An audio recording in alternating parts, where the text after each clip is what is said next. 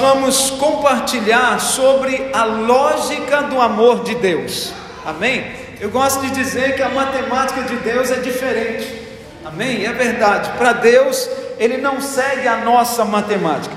Romanos 5, capítulo 5, versículo 20 diz assim: Sobreveio a lei para que avultasse a ofensa, mas onde abundou o pecado, superabundou a graça. Aleluia. Feche os teus olhos.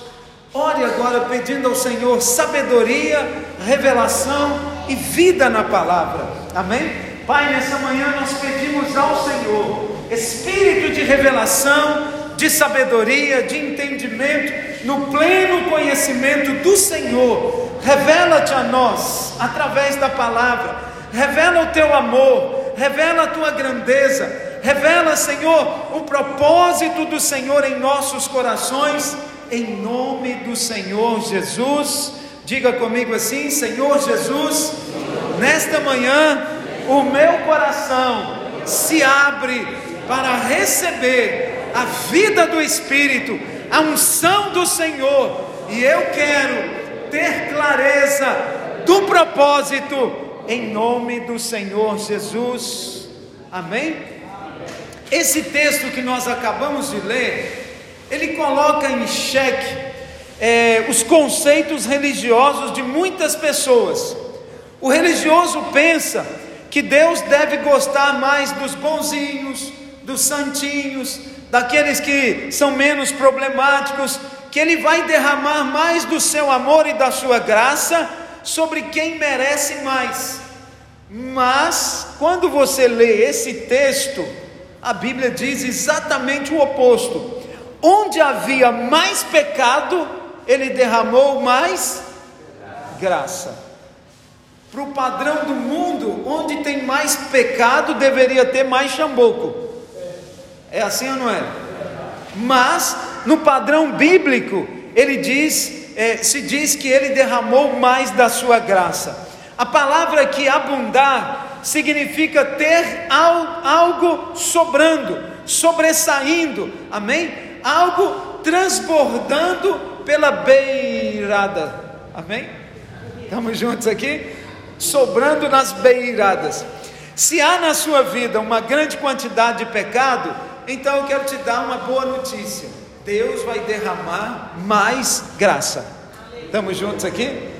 Ai, pastor, eu não consigo, a minha vida é. Você está no caminho certo. Não quer dizer que você vai pecar mais, amém? Para ter mais de Deus. Mas, se isso tem acontecido, há uma quantidade ainda maior de graça do Senhor disponível para você.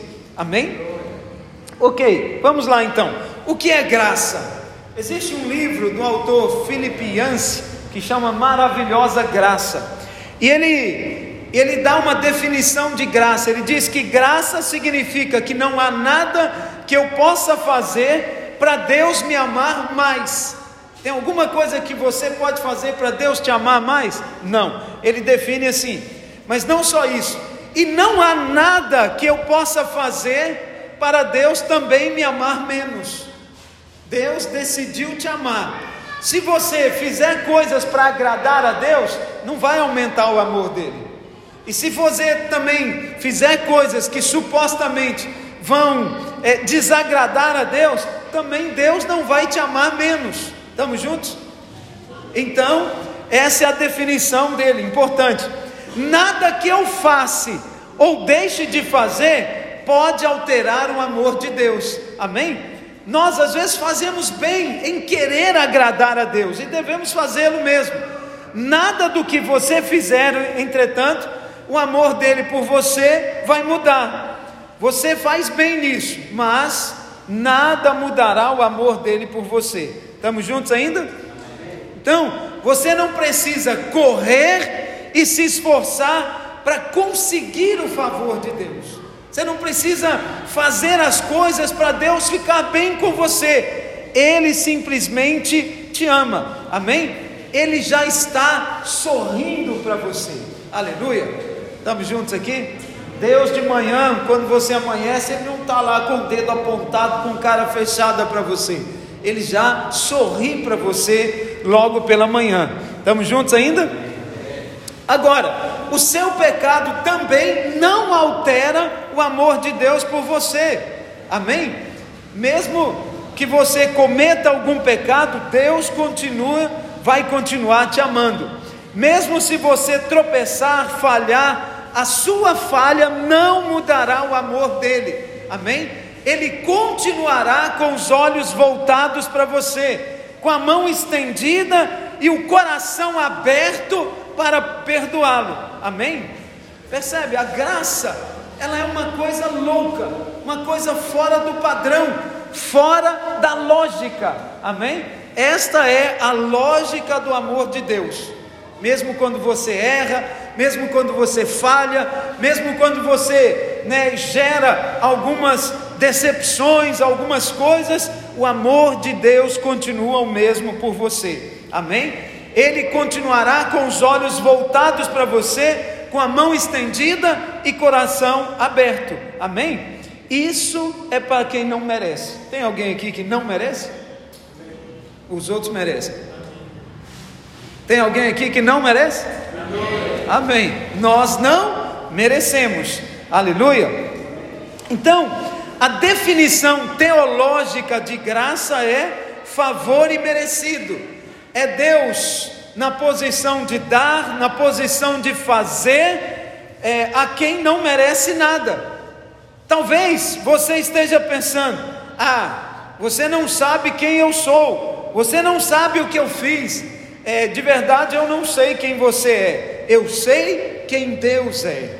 É um Deus que age fora da lógica, amém? Ele não fica limitado numa lógica, numa razão, ah, você fez isso, então você merece isso. Não, ele decidiu nos amar, amém? E ele nos amou de tal maneira, de uma maneira sobrenatural, aleluia.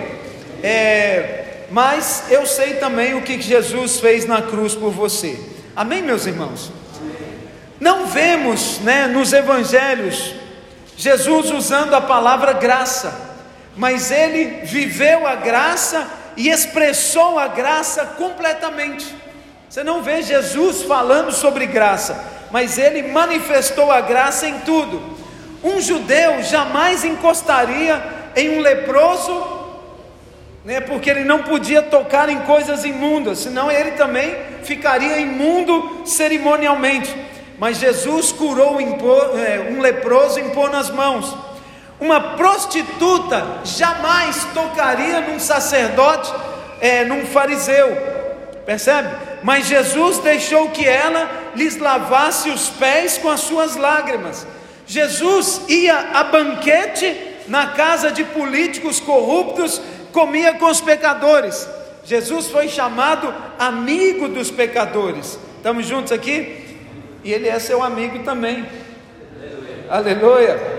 Amém? Você é amigo de Jesus? Amém. Ele foi amado, chamado amigo de pecadores. Ele mesmo disse que ninguém tem maior amor do que esse, de que dar a vida por outro amigo. Amém? E ele deu a vida dele por você, por mim, né? Que é o amigo.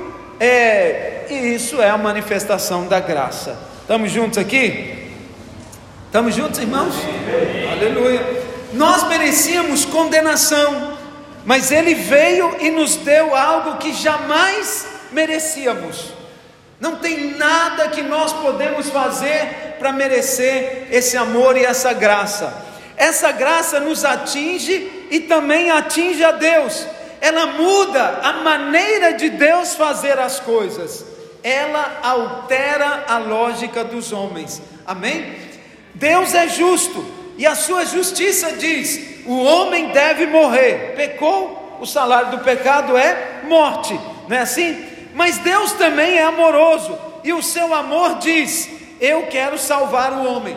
Então a justiça de Deus diz: o homem deve morrer, mas o amor de Deus diz: nós precisamos resgatar o homem. Está vendo aqui? Existem duas situações, mas lá na cruz do Calvário, a graça e a justiça se encontraram e se beijaram. Amém? Elas se uniram na cruz do Calvário. é, a graça de Deus, o seu amor, que ele tanto quis expressar ao homem, lá morreu a morte de todos os homens. Assim, a sua justiça foi satisfeita na cruz. Se encontrou com a sua se encontrou com a sua justiça, e a sua justiça foi satisfeita. Amém, meus irmãos? O homem Jesus, ele não pode negar o seu amor. Ele supriu a justiça, mas ele também supriu o amor. O nosso Pai ama você com amor eterno. Amém, meus irmãos? Então, graça e justiça se uniram. E por amor a nós, ele morreu e ressuscitou. Amém? Quem conhece a graça de Deus não quer fazer coisas para conquistá-lo. Amém? Antes ele fica constrangido. Amém, meus irmãos? O amor de Deus nos constrange. Amém? Nós somos tão amados, nós somos tão abençoados que nós chegamos a, a ser constrangidos. Com tanto amor que nós desejamos mostrar gratidão queremos retribuir, mostrar também o nosso amor pelo Senhor. Amém? Por isso nós buscamos a Ele, por isso nós servimos a Ele, por isso a nossa vida não é uma vida de qualquer maneira. Amém? Nós nos guardamos, nós nos, é, nos tornamos pessoas diferentes por causa do amor de Cristo que está em nós e por causa também do amor que nós queremos retribuir a Ele em gratidão. Esse é o verdadeiro cristianismo, amém? O desejo de corresponder ao amor de Deus. Se Deus me amou tanto, por que, que eu vou viver a vida de qualquer maneira? Aleluia! Então lembra, segundo ponto aqui, a graça ela altera a matemática de Deus. Amém? A graça ela faz uma inversão. Vamos ler aqui novamente Romanos 5:20 sobreveio a lei para que avultasse a ofensa, mas onde abundou o pecado, superabundou a graça. Amém? Olha que interessante. Olha a matemática aí nesse meio. Todos sentem que diante da injustiça, algum preço precisa ser pago. Você errou, então você tem que pagar. Não é assim? Essa é a lógica do mundo, sim ou não? Ok. Se um, um homem que abusa crianças, se você sabe que tem um vizinho que abusa, que abusa criança, ele pode ficar livre andando por aí? Não, tem que ir lá resolver a situação com ele. Um assassino que matou lá um pai de família, matou um titio, matou alguém que você conhece, ele pode simplesmente chegar na sua casa e falar: ah, desculpa, sinto muito, epa, eu matei seu tio. É só isso que vai acontecer? A graça, ela é baseada no preço que Jesus pagou na cruz. Há um preço pago, amém? E porque já foi pago, Deus não cobra coisa alguma, amém? Ele, ele simplesmente né, é, nos cobre com o preço que foi pago na cruz, amém? A graça ela é totalmente baseada na sua justiça. Ela altera a sua matemática. Pela lógica, onde tem mais um erro, né, onde acontece mais uma falha, mais injustiça, mais crime, precisa haver mais polícia, mais punição e mais castigo. Mas a graça, ela não é humana. Amém? A graça ela é divina ela é de Deus, ela não é desse mundo. A graça veio do céu, ela desceu com Jesus. Jesus é a encarnação da graça de Deus e do amor de Deus por nós. Amém? Eu conheci uma família, irmãos, que eles eram da polícia, tipo da FIR, era uma polícia meio secreta assim. Então alguém foi lá e assassinou aquele senhor. Então a, aquela família se uniu e foi atrás da família do assassino e assassinou quem assassinou eles. Então, durante uns 10 anos, eles ficaram armando emboscadas uma família contra a outra. E todos os homens dos dois lados morreram por causa de vingança. Percebe? Então, olha a lógica de Deus. É, a lógica humana diz o seguinte: onde tem violência, você tem que ser mais violento. Onde tem um erro, você tem que punir mais. Mas o que que isso resulta? Em mais erro, em mais violência e em mais morte. Qual que é a lógica de Deus? Onde abundou o pecado, superabundou a graça. Então o pecado para ali. Não é? Porque humanamente olhando, epa, se ele matou alguém da minha família, ele também merece morrer. Essa é a lógica humana e mundana. Olho por olho, dente por dente. Mas a lógica de Deus é o seguinte: já morreu um, já chega. Tá bom? Estão a perceber aqui, irmãos? Nós estamos juntos? Então, isso é suficiente. João, capítulo 1, versículo 17 diz assim: Porque a lei foi dada por intermédio de Moisés, a graça e a verdade vieram por Jesus Cristo. Amém? Então, se não cessar essa violência, a morte e o problema, né, de alguma maneira, ele vai sempre aumentar, ele vai sempre crescer mais.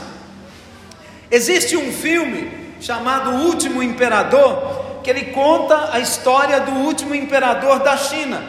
E nesse filme narra que o imperador, na sua infância, se ele fizesse alguma coisa errada, ele não poderia ser castigado. Ele era, ele foi imperador desde criança. Então, como bater no imperador? Não, não podia, mas se ele fizesse alguma coisa errada, um servo dele sofreria a punição. Algum dos seus amiguinhos que estavam ali a brincar com ele, né, é que sofriam. É, nós havíamos pecado, mas Jesus se fez servo e sofreu a punição no nosso lugar. Ele se fez servo para fazer de você um filho de um imperador. Se você nasceu de novo, agora você é filho de um imperador. Estamos juntos aqui, irmãos? Então, se você faz algo errado, alguém sofre. Nesse caso, o próprio Filho de Deus que levou sobre si todo o nosso pecado. Percebe a lógica de Deus, a matemática de Deus? Amém? Ele não quer que o sofrimento aumente. Ele não quer que as punições aumentem, ele não quer que esse clima de pecado, de violência e de morte se expanda. Ele quer o quê? Que a graça do Senhor encha o coração de cada um. Nós estamos juntos ainda, irmãos? Aleluia! Deixe essa graça encher o seu coração em nome de Jesus. Abre o coração, diga assim comigo: Senhor Jesus, eu abro o meu coração para receber essa graça maravilhosa. Eu sei que eu erro muitas vezes mas o Senhor já sofreu no meu lugar, onde abundou o pecado, superabundou a graça. Diga hoje no meu coração, a graça do Senhor superabunda, em nome de Jesus. Amém? Terceiro ponto diz assim: ela deixa 99 para buscar apenas uma que se perdeu. Amém? Olha a, a lógica do Senhor aí de novo, né? Aproximaram-se de Jesus todos os publicanos e pecadores para o ouvir, e murmuraram os fariseus e os escribas, dizendo: Este recebe pecadores e come com eles. Então, é, Jesus lhes propôs essa parábola, Lucas 15, de 1 a 7. Posso ler, irmãos? Lucas 15, de 1 a 7, diz assim: Qual dentre vós é o homem que possuindo cem ovelhas e perdendo uma delas, perdendo quantos? Perdendo uma delas, não deixa no deserto as 99 e vai em busca da que se perdeu até encontrá-la? Achando-a, põe sobre os ombros, cheio de júbilo, e indo para casa, reúne os amigos, vizinhos, dizendo-lhes: Alegrai-vos comigo, porque já achei a minha ovelha perdido, perdida. Digo-vos que assim haverá maior júbilo no céu por um pecador que se arrepende do que por 99 justos que não necessitam de arrependimento. Amém? Presta muita atenção aqui. Jesus sempre mostrou muito maior amor e simpatia pelas pessoas honestas. Pecadores, sim, mas pecadores que honestamente assumiam seus erros e procuravam mudanças. Todos que se aproximaram a Ele, assumindo a postura de pecador, eu não mereço, né, eu não posso isso nem aquilo, o Senhor foi muito gracioso com eles, amém? Agora, ele rejeitava aqueles fariseus santinhos, bonitinhos, que se faziam de perfeito o tempo todo, enganando a si próprios e tentando agradar a Deus, amém? E pensando que não tem erros. Tem muitos religiosos, irmãos, que eles se fecham numa capa, né? Se fecham num circuito onde é, eles são as pessoas supra-sumo e todos os outros são pecadores, desobedientes, né? Que não merecem coisa alguma. A graça de Deus, ela foge completamente dessa visão comercial. Quem tem ovelhas, cabritos, né? Quem tem algum tipo de gado, de rebanho, de res, ele não deixa 99 para ir atrás de uma, não vale a pena, amém? Você largar 99 desprotegida para ir atrás de um que é, é desgarrado, não vale a pena isso. Ninguém deixaria as 99 no deserto para buscar apenas uma que se perdeu. Enquanto estivesse procurando a ovelha perdida, um lobo, um ladrão ou alguma outra situação poderia acontecer ali. Amém? Mas essa não é a lógica de Deus.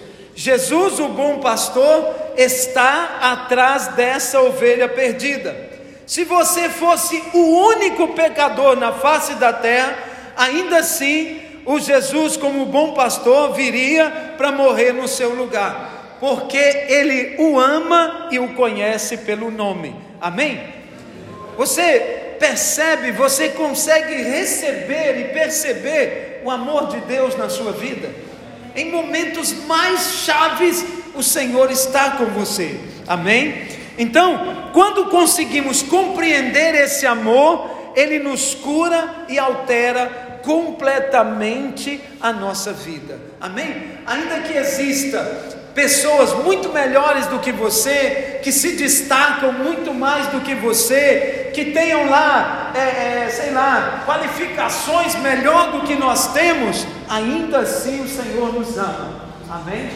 E Ele vem nos resgatar, Ele vem ao nosso encontro sempre. Aleluia. Amém. Quarto ponto, então, para nós avançarmos aqui. Um metical pode valer mil milhões. Estamos juntos aqui? Pode ou não pode? Pode. Está buscando a lógica, né? Pode. Pode. É, Jesus assentado diante de um gasofilácio, ele observava como que o povo dava suas ofertas. Muitos ricos depositavam grandes quantidades de dinheiro. Vindo, porém, uma viúva pobre, depositou duas pequenas moedas correspondentes a um quadrante. E chamando seus discípulos, disse-lhe: Em verdade vos digo que essa viúva pobre depositou aqui no gasofilácio mais do que o fizeram todos os ofertantes. Mateus 12, 41 diz assim, é, até o 44 porque todos eles ofertaram do que lhes sobrava. Ela, porém, da sua pobreza, deu tudo quanto possuía, deu todo o seu sustento. Amém?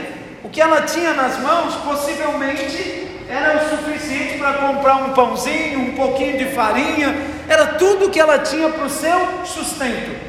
Os outros não, tiravam ali pacotes de dinheiro, contavam e depositavam no gasofilácio, tipo, eu dei a maior oferta.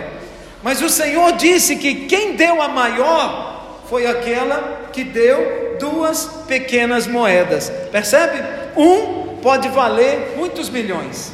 Aquelas duas moedas valeu mais do que toda a quantidade de dinheiro que entrou naquele dia para o Senhor. Nós estamos juntos aqui? Amém? Então, a graça tem uma matemática diferente. Jesus estava a observar as pessoas a ofertar e algumas lançaram grandes ofertas, mas aquela viúva colocou dentro duas moedas. É, ele disse que a viúva pobre depositou mais do que fizeram todos os ofertantes. Imagine como se sentiram aqueles que deram muito dinheiro. Essa velha aí, essa velha deu mais do que eu. Conta lá para você ver. Tá vendo? Mas essa não é a lógica não é a quantidade do valor que foi dado. Amém? É, então, todavia, Deus não olha o valor absoluto do que é material, mas o valor que aquilo tem para nós. Amém?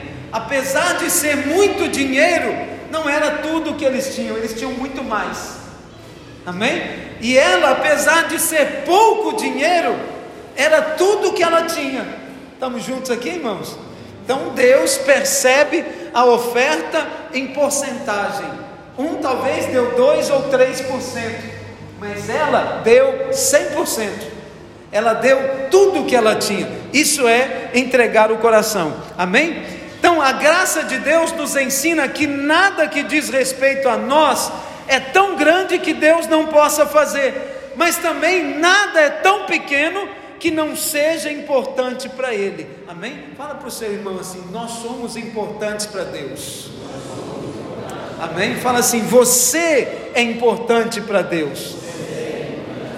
Deus se importa com o sapato que você calça, com a roupa que você veste. Ele se importa com o seu trabalho e mesmo com o carro que você dirige. Amém? Lá no meio da vigília, irmãos, nós separamos um momento para agradecer. Estávamos agradecendo, agradecendo, agradecendo. Nós temos um hábito de agradecer por tudo aquilo que já recebemos, é ou não é? Mas eu senti no Espírito naquela hora de orar por tudo que nós vamos receber e agradecer por aquilo que Deus tem para nós. Amém? Você crê que Deus tem boas coisas para você? Amém. Irmãos, eu oro pelo sapato, eu oro pela calça, eu oro por meu óculos, eu oro por tudo que eu tenho. Amém? E eu creio que Deus vai me dar coisas melhores. Por isso eu agradeço. Antes mesmo de receber. Lembra que Jesus estava diante do túmulo de Lázaro? E qual foi a oração dele? Pai, te dou graças. Te dou graças por quê? porque sempre ouve a minha oração. Ele agradeceu antes e depois ele disse: Lázaro, vem para fora. Amém? Eu gosto de falar assim: Lázaro. Se ele falasse mortos, vem para fora, saiu o cemitério inteiro, né? Não é? Então não, ele fala Lázaro, só Lázaro, vem agora. Mas ele que qual foi a oração dele? Ele agradeceu antes de receber. Seja grato antes de receber. Esta semana você vai receber muita bênção. Seja grato antes. Agradece antes, amém, irmãos?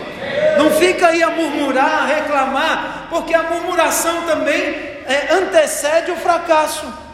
Você fica murmurando, ah, tá mal, mal, mal, e como é que vai ser a sua semana? Male. Se você já não, eu estou agradecido. Por quê? Deus vai me dar muita bênção essa semana. Aí o que, que vai acontecer? Muita bênção. Não tem como. Amém? Eu sou grato a Deus porque Ele vai derramar sobre mim muita bênção. Aleluia. Ele importa com tudo que diz respeito à sua vida.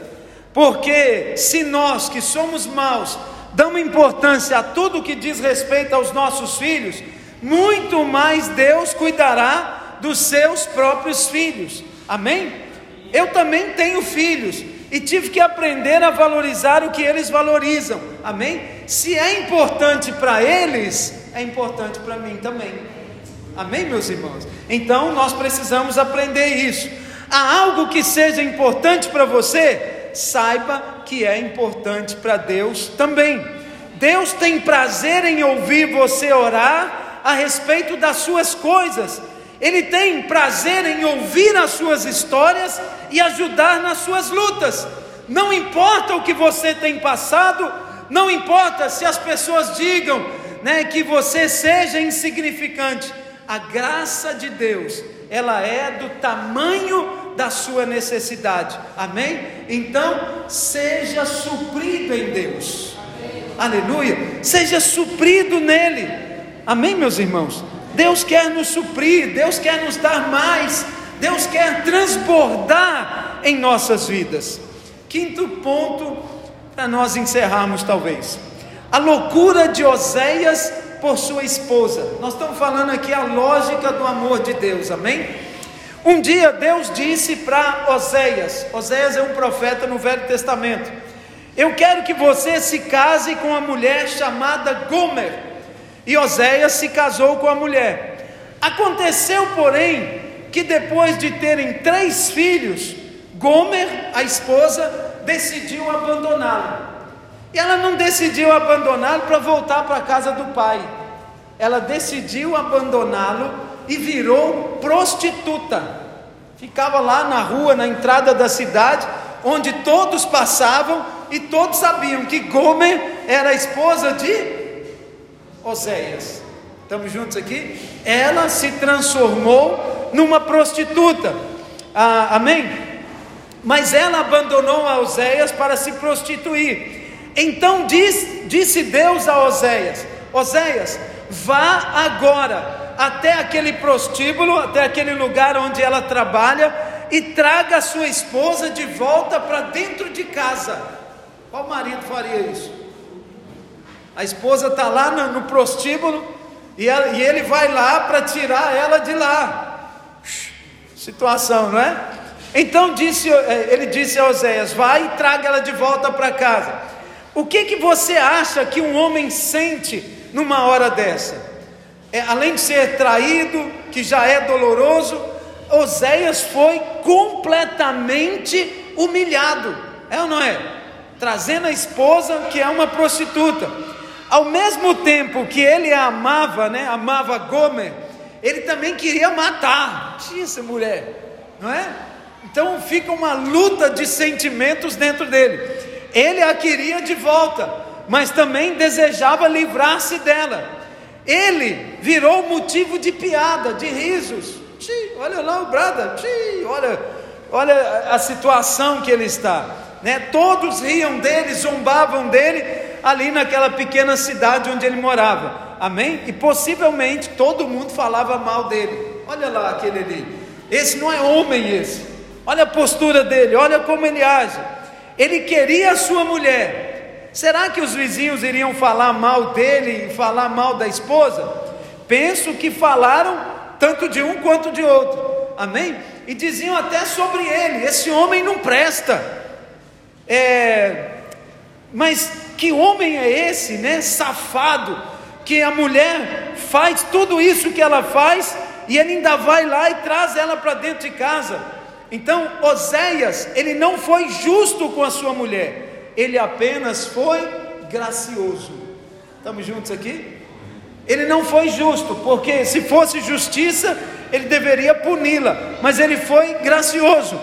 O mundo não conhece a graça, ela é uma loucura para o homem natural. Mas deixa eu dizer algo para você: nós somos essa esposa, e Oséias é Jesus. Amém? Nós somos essa esposa que aprontamos todas, que fazemos do jeito que queremos, desde o nascimento até né, momentos da nossa vida. E Jesus decidiu entrar lá nos lugares onde nós estávamos aprontando tudo de errado e decidiu nos trazer de volta, levando sobre ele toda vergonha, levando sobre ele todo escárnio. Amém, meus irmãos?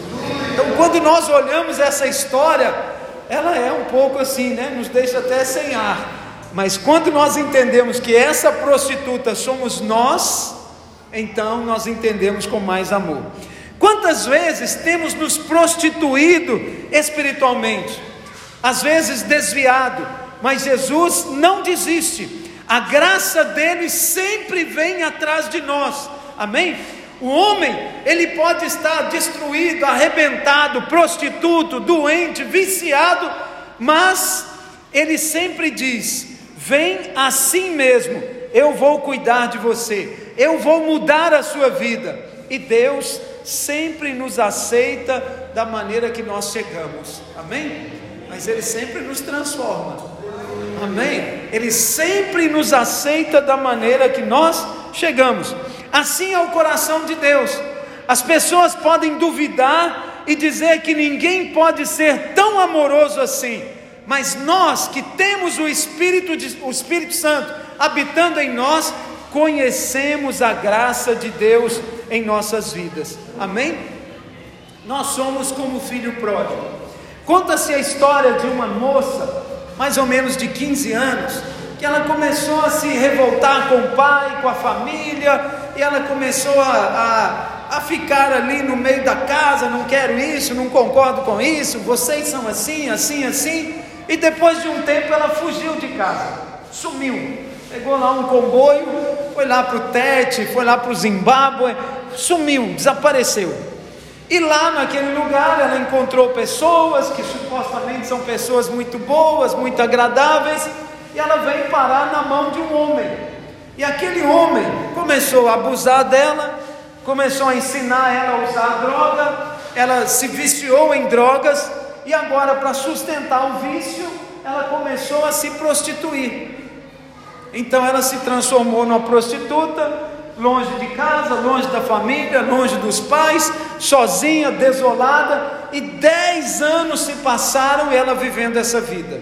E do lado de cá, a família é, pedindo ajuda, buscando onde encontrar minha filha, como eu posso achá-la, né? Busca aqui, busca ali, ora, pede, clama e nada de encontrar. Né? Se alguém sai aqui e vai para o Zimbábue, dificilmente você vai ter notícia dessa pessoa, não é verdade? Então, assim muitos anos se passaram, e por alguma é, ironia do destino, né? Antigamente lá nos Estados Unidos, vinham no, nas caixinhas de leite crianças desaparecidas, procura-se, e vinha uma fotinha e uma descrição sobre a pessoa. Então, um dia ela vai no supermercado lá e passando entre as prateleiras, né? Ela queria produtos do país dela. Então ela procurou ali e pegou uma caixinha de leite e para surpresa dela tinha uma foto dela, procura-se, procurando por ela. Então ela entendeu que dez anos depois os pais ainda estavam à procura dela. Então ela criou uma maneira de se comunicar com os pais e, diz para eles, né? Olha, tal dia e tal hora eu vou chegar aí. Eu vou pegar um trem aqui, um comboio e vou chegar aí. Se vocês me aceitarem, então é, deixa lá uma bandeira, alguma coisa para eu saber que é, eu sou amado e que eu vou chegar aí. Se não, eu vou compreender. Estamos juntos aqui, irmãos? Nós sabemos que amor tem limite, tem ou não tem? Sim ou não? Quando a pessoa virar as costas, abandonar, até mesmo amor de pai e mãe tem limite. Mas, para surpresa dela, quando ela chega, não estava só o pai e a mãe, estava lá os avós, os tios, os irmãos, todos lá com aqueles chapeuzinhos de festa, aquelas coisinhas de soprar, língua de sogra, né, que abre e fecha assim, é, confetes, um monte de coisa. Então, quando ela desceu, começaram a fazer festa, festa para ela. E ela disse: Pai, eu, eu queria explicar alguma coisa. Ela falou: Não. O pai disse para ela: Não, filho, nós temos que celebrar a sua volta. Depois nós conversamos. Amém? Esse é o amor de Deus por nós. Essa é a matemática de Deus por nós. Amém? Não é aquele olho por olho e dente por dente. Onde abundou o pecado, a graça de Deus vai superabundar. Amém? Assim é o coração de Deus. As pessoas podem duvidar e dizer que ninguém pode ser tão amoroso assim, mas nós temos o Espírito de Deus e conhecemos a graça de Deus. Amém? A, a sua própria conversão já é uma grande loucura Só há um Deus e esse Deus é gracioso. Aquela pessoa aceita Jesus e o Senhor a recebe com braços abertos, dizendo: né, por 10 anos eu te esperei, por 20 anos eu te esperei, por 30 anos eu esperei você, ou talvez até por 80 anos eu esperei por você. Amém, meus irmãos? Esse é o desejo do coração de Deus para as nossas vidas. Aleluia. Deus sabe que essa pessoa está vindo só porque tem medo do inferno. Talvez eu e você não iríamos aceitar ele. Ah, depois de 10 anos, depois de aprontar tudo, já está destruído, acabado, agora vem. A laranja chupada, né? Só o bagaço, só aquela coisa toda estragada. Mas Deus nos aceita da maneira que nós chegamos. Aleluia. Então, é, Deus tem mais para nós. No Evangelho de João, não menciona o seu próprio nome. Todas as vezes que ele precisa referir a si mesmo, ele diz: aquele discípulo que Jesus amava. Olha que interessante, a referência de João a si mesmo. João não se identifica como sendo apóstolo, o discípulo de Jesus ou o autor do evangelho. Ele apenas diz: Eu sou aquele que Jesus amava. E eu te pergunto: quem é você? Como você se vê diante de Deus? Você é aquele que Jesus ama. Amém? Aleluia. O amor romântico, ele é a experiência mais próxima da graça, né, dessa pura graça de Deus. É aquela situação em que alguém é, sente ser a pessoa mais desejável, mais atraente, mais companheira do planeta. Ele sabe que alguém fica acordado à noite pensando nele. Assim somos nós diante do Senhor. Estamos juntos aqui? Alguém que lhe perdoa antes que peça, que organiza a sua vida em torno da dele, alguém que o ama exatamente como ele é, assim é o amor e a graça de Deus sobre a nossa vida. Amém? Não viva tentando agradar a Deus. Viva sabendo que você agrada a Deus. Amém? Vida, viva feliz, sabendo que o amor de Deus está sobre a sua vida. Coloque a mão sobre a sua cabeça agora.